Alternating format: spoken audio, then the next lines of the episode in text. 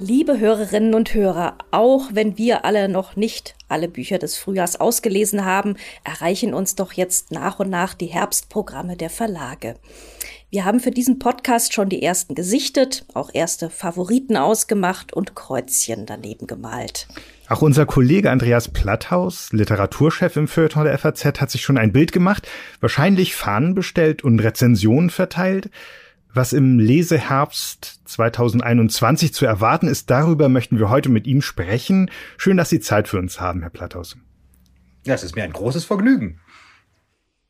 Als erstes fiel uns ins Auge, dass zwei große Schwergewichte mit neuen Romanen angekündigt sind. Also die Namen Jonathan Franzen mit Crossroads und Colston Whitehead Harlem Shuffle heißt sein Roman, äh, sind mir natürlich besonders ins Auge gefallen und ich habe mich gefragt, was haben wir davon zu erwarten? Sind das eher kleinere Nebenwerke oder stehen da schon zwei ganz gewichtige neue Meilensteine der amerikanischen Gegenwartsliteratur vor uns? Wissen Sie da mehr?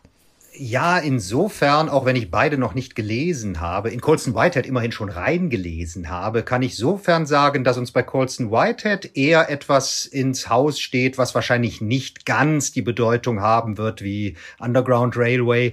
Was allein daran liegt, dass der Roman, der jetzt kommt, ein älterer ist. Der ist, glaube ich, aus dem Jahr 2012, in dem er in Amerika erschienen ist. Und da macht der Verlag jetzt einfach das, was vernünftig ist, nämlich auch die alte Literatur von Colson Whitehead zugänglich. Aber das ist natürlich nicht das, was jetzt gerade für ihn ihm unter den Nägeln brennt, sondern das ist in gewisser Weise eine deutsche Verwertung. Etwas von etwas, was schon besteht. Bei Jonathan Franzen verhält es sich ganz anders. Das ist wirklich der ganz neue Roman von ihm und es ist nicht nur ein Buch, sondern es ist der Auftakt zu einer Trilogie. Das lässt einiges erwarten, denn dieses Buch hat schon Franzen typisch 800 Seiten in der deutschen Übersetzung. Das heißt, bei einer Trilogie dürfen wir wahrscheinlich mit mehr als 2000 Seiten rechnen. Und äh, das ist auf Jahre angelegt. Wir wissen alle, wie langsam Franzen schreibt. Es ist eine große Familiengeschichte, die wohl über drei Generationen gehen soll und jetzt in den 70er Jahren beginnt. Also es wird dann sicherlich, auch wenn man noch nichts über den dritten Teil weiß, bis in die unmittelbare Gegenwart hineinführen. Wobei, das muss man jetzt auch sagen, die Beschreibung zumindest des Inhalts dieses ersten Bandes ein bisschen so klingt wie ein Abklatsch von den Korrekturen. Andererseits trompetet der Verlag dass es natürlich ein ganz neues Familienbild und überhaupt erst der richtig große Familienroman von Franzen sein wird. Ziemlich verblüffend dafür, dass bislang alle seine Romane als große Familienromane vermarktet wurden. Aber warten wir es ab. Also ambitioniert ist das allemal. Was kommt aus ähm, anderen Ländern sonst noch in deutschen Übersetzungen auf den Markt im Herbst? Es gibt einige Dinge, die natürlich aus der Gegenwartsliteratur kommen, wobei man merkt, dass die Verschiebung beispielsweise des kanadischen Messeauftritts auch zu einer Verschiebung einzelner Bücher geführt hat. Also gerade kanadische Bücher sind immer noch ganz stark vertreten, obwohl wir ja schon im letzten Jahr eine ganze Menge davon bekommen haben. Man kann sich gar nicht vorstellen, dass immer noch so interessante Titel wie jetzt angekündigt sind, im letzten Jahr gegebenenfalls bis heute verschoben worden sind. Zwei möchte ich einfach nur nennen, die für mich hochinteressant klingen. Das eine ist ein kanadischer Klassiker von einer Schriftstellerin namens Gabrielle Roy. Die kennen wahrscheinlich nur wenige. Die ist 1909 geboren, 1982 gestorben, ist im englischsprachigen Teil Kanadas geboren, aber dann gerade nach dem Zweiten Weltkrieg in den französischsprachigen Teil, äh, nee, schon im Zweiten Weltkrieg in den französischsprachigen Teil umgezogen und hat einen Roman geschrieben, der auf Deutsch gebrauchtes Glück heißen wird, wenn er jetzt erstmals übersetzt wird. Und der spielt in Montreal während des Krieges und der gilt als einer der ganz großen Emanzipationsromane der kanadischen Literatur. Das passt natürlich in vielerlei Hinsicht genau in die Zeit. Die Literatur von Frauen wird immer mehr in den Mittelpunkt gerückt und kanadische Bücher werden große Aufmerksamkeit haben. Das wird bei Aufbau rauskommen und ich bin sehr neugierig drauf, denn ich gebe zu, ich habe von Roy bisher nur gehört, aber noch nichts gelesen. Und dann gibt es in gewisser Weise ein Äquivalent aus der jungen Generation oder sagen wir der mittleren Generation, ein aus von seiner Familie her aus Trinidad stammender kanadischer Autor namens David Charlandy, der hat einen Roman verfasst namens Francis und dem gehen unglaubliche Vorschusslorbeeren aus Kanada und auch aus den Vereinigten Staaten voraus. Da geht es um die unmittelbare Gegenwart, da geht es um eine schwarze Jugend in Toronto, da wird sicherlich einiges von autobiografisch geprägt sein, aber es spielt offenkundig eher in unserer Zeit als in der Jugendzeit von Herrn Schalandi selbst. Auch das ist ein Buch, auf das ich mich sehr freue und es wird interessant sein zu vergleichen, wie unterschiedliche Emanzipationsthemata in der kanadischen Gesellschaft in einem Abstand von 80 Jahren Handlungszeit behandelt wird. Also das ist für mich einer der ganz spannenden Vergleiche. Also die weibliche äh, Emanzipation und auch die schwarze Emanzipation. Und da fehlt ja eigentlich noch so ein bisschen das dritte, nämlich die der äh, First Nations, also der kanadischen Ureinwohner. Das würde jetzt eigentlich das Trio noch komplettieren. Haben Sie da was gesehen vielleicht? Ich habe da schon sehr viel gelesen, weil die Sachen würde ich jetzt mal unterstellen, zumindest die bemerkenswerten Dinge, die angekündigt waren, tatsächlich alle schon erschienen sind. Einer dieser Romane, äh, verzeihen Sie, dass ich jetzt nicht sofort den, den Autor und den, den Titel parat habe, war beispielsweise für den Leipziger Buchpreis in diesem Frühjahr nominiert und mhm. ist schon im letzten Jahr beim Sezession Verlag erschienen. Ein unglaublich tolles Buch, was in einem, ja, man muss es eben dann doch mit dem deutschen Wort bezeichnen, Reservat, allem First Nation spielt. Großartig witzig, unglaublich unglaublich klug. Und wir hatten auch schon diverse Bücher im letzten Jahr, die sehr, sehr interessant aus dieser Welt erzählt haben. Da ist jetzt, soweit ich es gesehen habe, in den Katalogen nichts angekündigt. Und muss man natürlich auch sagen, es handelt sich dabei noch nicht um Bereiche, wo unglaublich viel Literatur entsteht. Umso bemerkenswerter ist, wie qualitativ hochwertig die ist. Und ich vermute, dass die wirklichen Perlen mittlerweile von den deutschen Verlagen schon gedruckt worden sind. Zumindest habe ich jetzt keine gesehen, die mir bisher unentdeckt geblieben schien. Jetzt haben wir über den Teich geschaut. Wie sieht es denn mit Büchern aus Frankreich, Spanien, Italien, Polen, Russland, der Türkei, also anderen Ländern hier in der Gegend in Europa aus? Ich gebe zu, dass ich da relativ wenig Inspirierendes gefunden habe, was mich hm. besonders interessieren würde. Ali Smith bringt ihren großen Jahreszeitenzyklus mhm. zu Ende, aber das war natürlich zu erwarten. Da hat der deutsche Verlag ja wirklich sehr flott im Halbjahresabstand diese vier Bände publiziert und jetzt kommt eben der vierte heraus. Das wird spannend zu lesen sein. Mal gucken, wie sich das Ganze rundet. Das ging ja über die ganzen Brexit-Prozess und solche Dinge und das hat sie wirklich sehr klug in ihre Handlung mit eingebaut. Aus Frankreich scheint mir das interessanteste Buch dieses Jahres mit Matthias Enars Buch schon im Frühjahr erschienen zu sein. Zumindest sehe ich nichts wirklich Vergleichbares. Es gibt allerdings, das muss man nun sagen, eine Entdeckung wieder mal aus Frankreich, wobei nicht von der Autorin her, sondern vom Buch her. Simone de Beauvoir, viel berühmter geht's natürlich nicht, hat offensichtlich in den 50er Jahren einen Roman autofiktionaler Natur geschrieben, wo sie eine Freundschaft zu einer anderen Frau, ich weiß gar nicht, ob es um sexuelle Dinge geht, aber auf jeden Fall um eine ganz intensive Freundschaft zum Thema gemacht hat. Und wenn ich der Ankündigung des Verlags glauben darf, hat Sartre ihr geraten, das solltest du lieber nicht veröffentlichen. Und jetzt ist es in Frankreich erschienen und kommt jetzt auch auf Deutsch heraus. Äh, das heißt, die Unzertrennlichen ist relativ schmal, ist dafür stark angereichert mit Fotos und auch noch ein paar Dokumenten. Es ist eben in gewisser Weise wohl doch ein, ein Romanfragment gewesen. Trotzdem darf man sehr gespannt sein, was darin vorkommt, was Sartre bewogen haben muss. Und wir hatten ja vor nicht allzu langer Zeit den Fall von Viollet le Duc, wo die Beauvoir geraten hat, einen ihr heikel erscheinenden feministischen Roman nicht zu publizieren. Auch der Vergleich wird im Nachhinein wirklich nochmal sehr, sehr interessant. Aus Italien, gebe ich zu, ist mir noch überhaupt nichts aufgefallen, wo ich sagen würde, da erwartet erwartet uns etwas ganz Tolles. Dafür habe ich den Blick ein bisschen weiter schweifen lassen, nämlich nach China. Da gibt es einen Schriftsteller namens Bai Dao. Wer sich für chinesische Literatur interessiert, wird einiges von ihm kennen. Der ist insofern doppelt interessant, als er nach den Studentenunruhen von 1989 das Land verlassen hat, zehn Jahre in den Vereinigten Staaten und danach noch in anderen Ländern außerhalb Chinas gelebt hat und 2011 zurückgegangen ist nach China. Und jetzt schreibt er über seine Jugend in Peking unter dem Titel Das Stadttor geht auf und auch da bin ich sehr neugierig. Es geht um die Kulturrevolution. Das ist immer noch ein heikles Thema in der chinesischen Politik und in der chinesischen Gesellschaft. Und bei Dao war bislang nie jemand, der sich scheute, heiße Eisen anzufassen. Aber ich habe, glaube ich, noch keinen Roman gelesen, den er nach seiner Rückkehr nach China verfasst hat. Und darum bin ich jetzt mal gespannt, was er sich traut. Wie ist es denn mit der deutschen Gegenwartsliteratur in diesem Herbst? Wir sind jetzt bisher auf den Namen Boff Bjerg gestoßen, äh, was mich sehr freut und ich auch gespannt bin.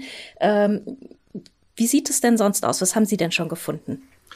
Auch einige wirklich sehr, sehr große Namen, nicht nur Boff Bjerg, der ja erstaunlich schnell jetzt einen neuen Roman bringt, aber das auch in einem neuen Verlag. So gesehen ist das natürlich doppelt interessant. Aber wenn man große Namen nennen will, dann könnten wir den neuen Roman von Jenny Erpenbeck nennen, Kai Ross, der Ende August herauskommt. Julia Frank ist nach unglaublich mhm. langer Zeit wieder mit einem Roman angekündigt, allerdings erst unmittelbar vor der Buchmesse. Also da müssen wir uns noch bis Oktober gedulden. Und bei den beiden Titeln ist spannend, dass sie jeweils Liebesgeschichten Geschichten im Umfeld der, sagen wir, Wiedervereinigung erzählen. Bei Julia Frank würde es um eine junge Frau gehen, die schon als Achtjährige die DDR verlässt und dann in Westberlin aufwächst und offenkundig eine Liebe jenseits der Mauer entwickelt. Zumindest glaube ich, das aus dem Klappentext herauslesen zu können. Bei Jenny Erpenbeck ist es dagegen eine Liebe wirklich in der DDR, vor der Folie der untergehenden DDR zwischen einer jungen Frau und einem 30 Jahre älteren Mann. Also auch da spannende Vergleiche. Felicitas Hoppe wird mit einem neuen Buch kommen, eine Nibelungen-Version, die aber offenkundig weit über das hinaus erzählt, was wir bislang von den Nibelungen kannten. Sie interessiert die Vorgeschichte. Wo kamen die eigentlich alle her, bis sich das alles am Rhein da abgespielt hat? Und wer weiß, wie sie mit vorhandenen Stoffen umgeht, da muss man ja nur ihren wunderbaren Pravda-Roman von 2018 nennen, dann weiß man, was für ein verspieltes Buch das vermutlich werden wird. Und dann ist eine Schriftstellerin zu nennen, die bisher noch gar nicht als deutsche Schriftstellerin aufgetreten ist, nämlich Deborah Feldman, die Autorin von Unorthodox, durch die Netflix-Verfilmung ja nun noch mehr Menschen bekannt als damals mit der Buchausgabe. Wie wir wahrscheinlich fast alle wissen, eine Amerikanerin, aufgewachsen in einem orthodoxen jüdischen Viertel von New York und dann in gewisser Weise aus dieser ja, bedrängenden Umgebung geflohen und nach Berlin gegangen und wer auch immer sie jemals hat Deutsch reden hören, der weiß, dass sie unglaublich sprachbegabt und perfekt im Deutschen mittlerweile ist. Und jetzt hat sie ihren ersten Roman auf Deutsch geschrieben oder überhaupt ihren ersten Roman geschrieben, denn die bisherigen beiden Bücher waren stark autobiografisch. Miriam wird der heißen und es wird um die Tochter einer Antwerpener Diamantschleifer-Dynastie gehen. Das klingt nach einem großen historischen Wurf. Auch da bin ich gespannt. Es hat allerdings nur knapp 320 Seiten in der Ankündigung. Vor allem wird mich natürlich interessieren, wie arbeitet so jemand jetzt in einer neuen Sprache mit einem neuen Thema, nämlich dem Roman. Also da bin ich in der Tat extrem neugierig drauf. Wir sind es sofort auch. Ähm, eine Entdeckung, Wiederentdeckung ist es ja noch nicht, weil sie auch in äh, Frankreich jetzt gerade erst erschienen ist, wenn ich das richtig verstanden habe, hatten Sie schon genannt, Simone de Beauvoir ähm, mit einer Wiederentdeckung hatten wir es neulich bei uns im Podcast zu tun, nämlich mit Dorothy Wests Roman Die Hochzeit. Was ist Ihnen aufgefallen an Wiederentdeckungen oder Neuübersetzungen, auf die man sich in diesem Herbst freuen darf? Wer zu den Lesern von Flaubert und Dostoevsky gehören sollte, und das sind ja doch nicht so wenige, der darf sich auf unglaublich viel freuen, denn es stehen jeweils runde Jahrestage an, äh, jeweils der 200. Geburtstag zum Jahresende hin, und da kommt eine ganze Masse an Büchern, teilweise in Neuübersetzungen, teilweise aber auch seltenere Dinge, die man lange nicht mehr gesehen hat. Das allerdings zu finden, ist nicht so besonders schwierig. Also mehrere Verlage haben das ist ja alles rechtefrei. Es sind sehr, sehr gute Leute auf deutscher Seite an den Übersetzungen Übersetzungen beteiligt.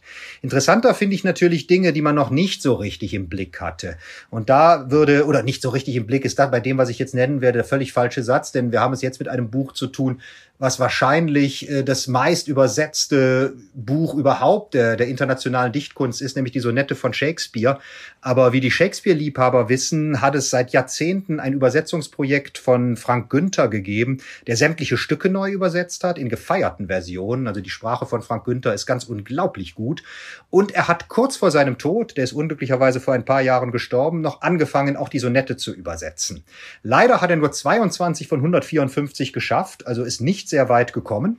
Aber er war wiederum auch jemand, der aus seiner Begeisterung für andere Übersetzungen keinen Hehl machte. Und die Lieblingsübersetzerin im Deutschen von Shakespeare war eine gewisse Christa Schünke, die schon vor Jahren die Sonette übersetzt hat, sodass der Verlag von, äh, von Frank Günther sich jetzt entschlossen hat, die 22 übersetzten Sonette zu kombinieren mit dann logischerweise 132 von Christa Schünke übersetzten Sonetten, sodass wir eine Komplettausgabe haben, von der zumindest ein Fünftel neu ist. Und das wird sehr sehr spannend sein, denn wir haben damit einen der sehr seltenen Versuche, Shakespeare aus einer Hand zu übersetzen. Klar, die letzten Sonette fehlen oder ein Großteil der Sonette fehlen, aber es ist der letzte Band, den Frank Günther überhaupt noch in Arbeit gehabt hat.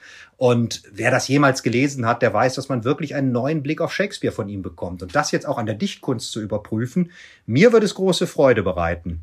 Und dann gibt's doch noch etwas aus Frankreich, was einerseits Klassiker ist, andererseits aber doch ganz neu.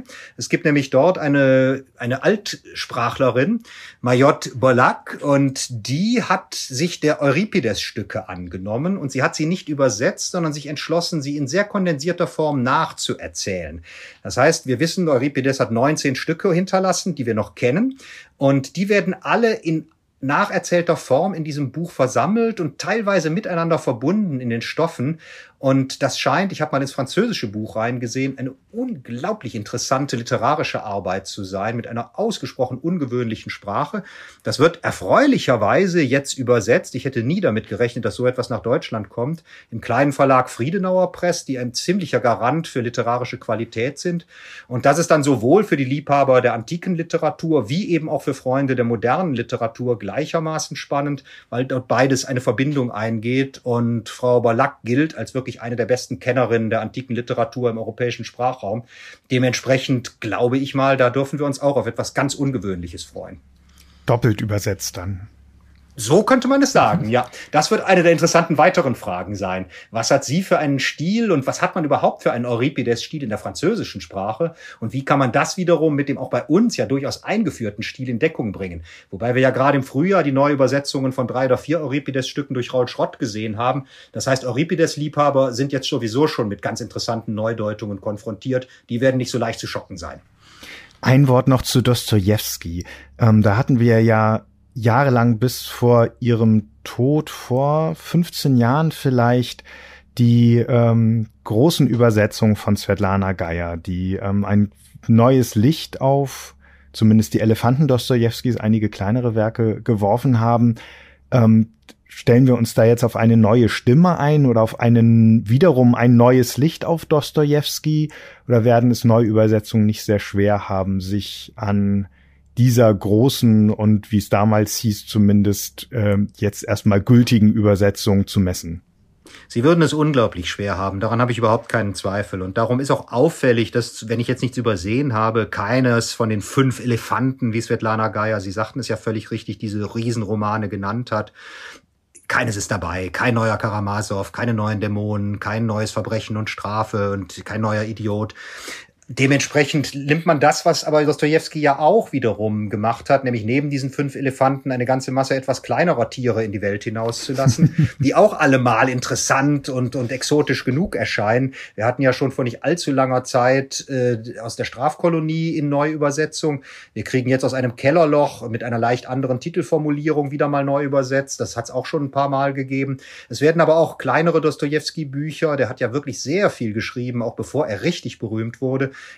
nicht erstmals ins Deutsche. Es gibt nichts wirklich Unübersetztes von Dostoevsky, aber eben nach sehr langer Zeit wieder ins Deutsche gebracht.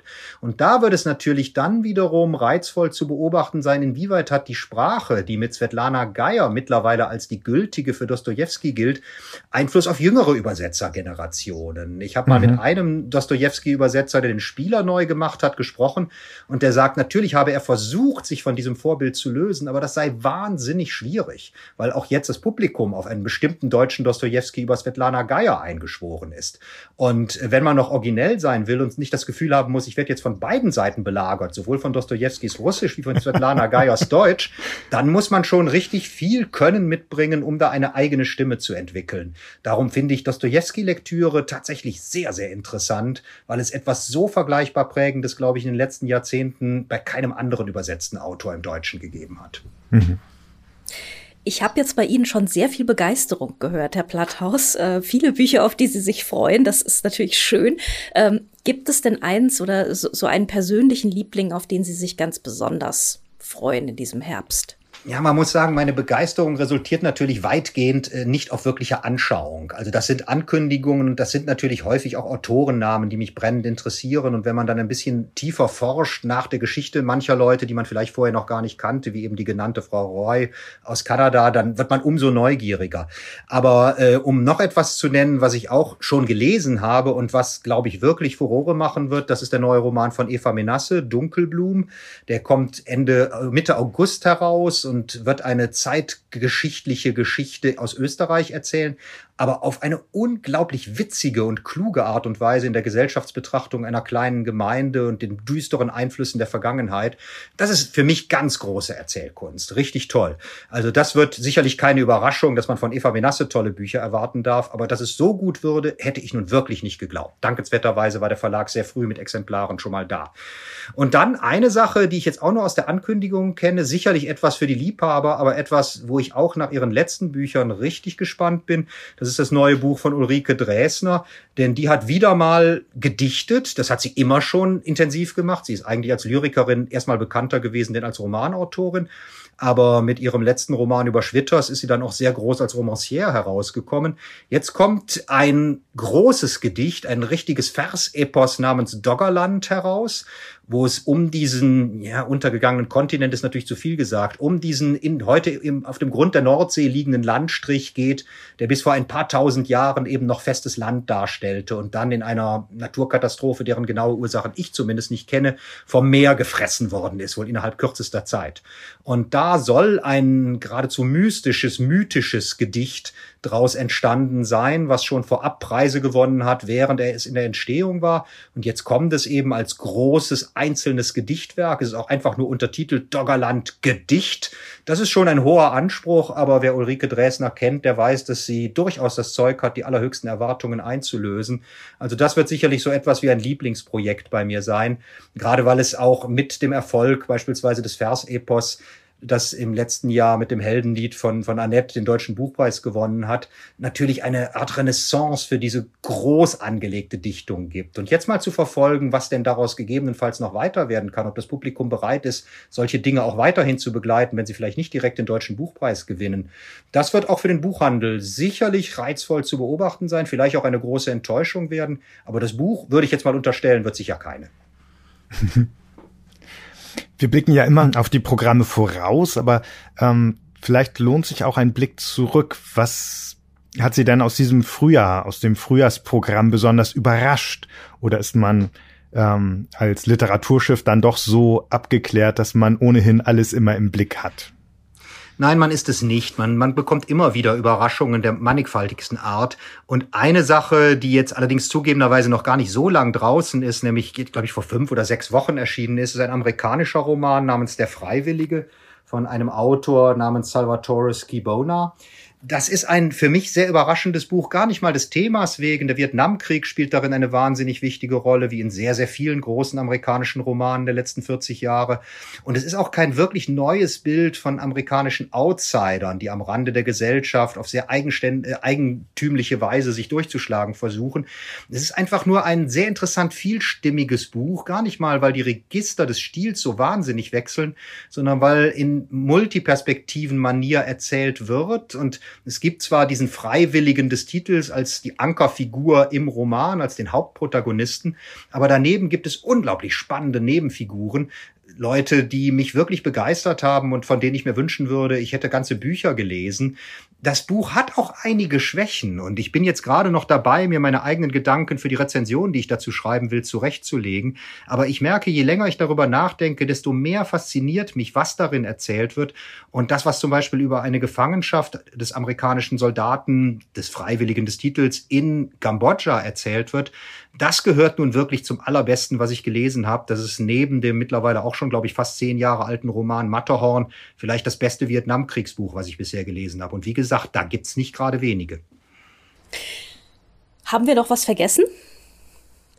Also nichts, was ich jetzt sofort äh, machen würde. Ich könnte Ihnen natürlich sofort noch weitere Dinge sagen. Herbert Kupfer zum Beispiel mit einem seiner Montageromane. Äh, Utop heißt der neue und wird einen großen Durchgang durch die Utopien des 20. Jahrhunderts machen und eine Art utopischen Kongress versammeln, wo die verschiedensten Generationen von Utopisten miteinander ins Gespräch kommen. Das sind dann mm. eben weitgehend übernommene Themen, die er aber einbindet eben in ein fiktionales Treffen also nicht das letzte Buch von ihm, da ging es ums Jahr 1919 und das war ähnlich, aber dann eben so ohne jetzt feste Handlung, da ging alles chronologisch, also ohne fiktive Handlung hintereinander montiert. Auch das war schon toll zu lesen. Also das sind so die Leute, die ein bisschen neben den Hauptrichtungen der Literatur unglaublich interessante Dinge machen, sozusagen die Kempowskis unserer Tage mit anderen Mitteln.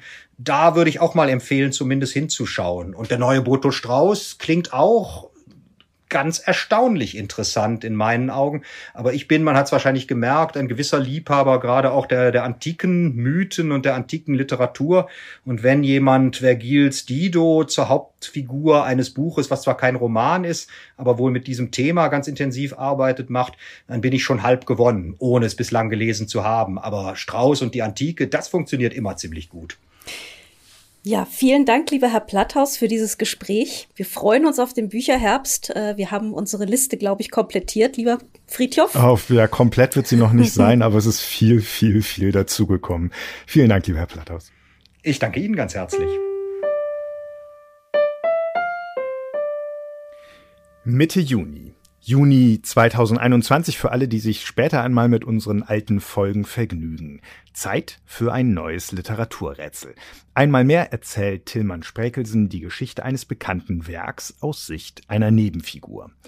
Hören Sie genau zu, wenn wir es gleich vorlesen und wenn Sie, liebe Hörerinnen, liebe Hörer, anschließend eine Ahnung haben, wie Figur und Werk heißen, können Sie mitmachen. In der Mai-Folge hat Elisabeth gesprochen, Ehefrau der Hauptfigur Karl Erb aus Günter de Bruins Roman Buridans Esel. Unter den richtigen Einsendungen haben wir ein Exemplar verlost von Grimmelshausen, Leben und Schreiben vom Musketier zum Weltautor von Heiner Bönke und Hans Sarkowitsch. Wie immer aus der anderen Bibliothek. Vielen Dank an den Verlag. Auch allen Teilnehmerinnen und Teilnehmern unseres Literaturrätsels unseren besten Dank. Gewonnen hat Annette Schick aus Marl, die, schreibt sie uns, den Bücherpodcast vor ein paar Monaten für sich entdeckt hat und müssen wir hinzufügen, fast immer die richtige Lösung unseres monatlichen Rätsels weiß. Wir gratulieren. Machen Sie diesmal mit. Um welches Werk und welche Figur soll es in unserem neuen Literaturrätsel gehen? Ach, Roland. Ja, das war was. Wir beide in diesem feuchten Loch, zehn Jahre lang. Tageslicht nur zu bestimmten Stunden, die grässliche Vermieterin, die uns mit Argusaugen überwachte, alles so entsetzlich eng. Und Roland ständig bei seinen Manuskripten, während ich auf der alten Schreibmaschine alles abtippte, für das man mich bezahlte. Wir hatten uns an der Uni kennengelernt, wir hatten dieselben Seminare besucht, nur dass es bei ihm dann weitergegangen war und bei mir nicht.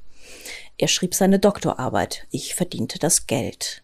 Dann stieß er auf diese Briefe, die alles veränderten. Er lernte diese Frau kennen, die auch hinter den Briefen und noch ganz anderen Schriften aus dem 19. Jahrhundert her war.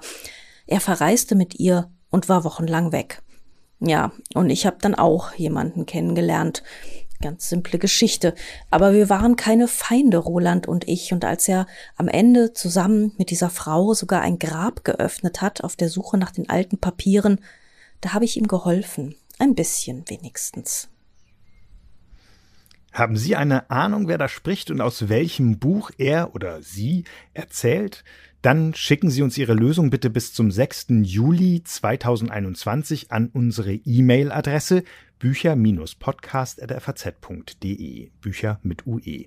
Auf unserer Website faz.net slash bücher-podcast, auch hier mit UE, finden Sie neben vielem anderen die Teilnahmebedingungen. Der Rechtsweg, so viel vorab, ist ausgeschlossen. Diesmal verlosen wir unter den richtigen Einsendungen, rechtzeitig zum 150. Geburtstag des Autors am 10. Juli, ein Exemplar von Das Flimmern des Herzens, der Urfassung von Marcel Prousts auf der Suche nach der verlorenen Zeit, aus den französischen Druckbögen erstmals übersetzt mit einem Anhang und mit einem Vorwort versehen von Stefan Zweifel. Wieder so ein Schatz aus der anderen Bibliothek. Vielen, vielen Dank, auch diesmal an die Preisstiftung.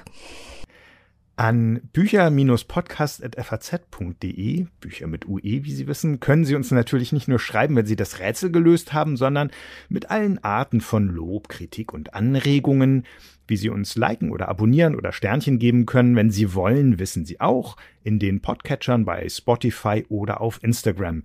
Dort verraten wir das Thema der nächsten Folge meist schon ein paar Tage vor Veröffentlichung. Sie finden uns als FAZ Bücher. Und jetzt raten Sie mal, ob mit UE oder nicht.